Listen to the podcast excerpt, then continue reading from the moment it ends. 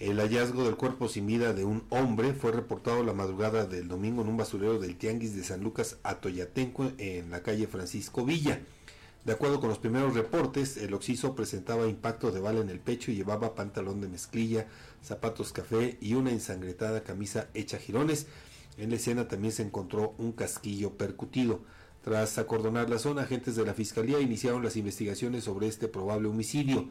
Los primeros indicios señalan que la víctima habría sido levantada previamente en la colonia Los Docios, allá en San Martín Texmelucan. Más tarde, personal de servicio médico forense realizó el levantamiento del cuerpo para después trasladarlo al anfiteatro de la ciudad de Puebla, donde intentarán identificarlo. Hasta ahora el masculino fallecido es de identidad desconocida. Las autoridades continúan los trabajos para el esclarecimiento de este crimen y se esperan más detalles sobre lo ocurrido conforme avancen las diligencias. Y mire, hace un rato eh, pues hablábamos sobre pues esta indolencia que en repetidas ocasiones muestra el presidente de la República, ¿no? Para con los deudos de víctimas de la delincuencia, ¿no? Bueno,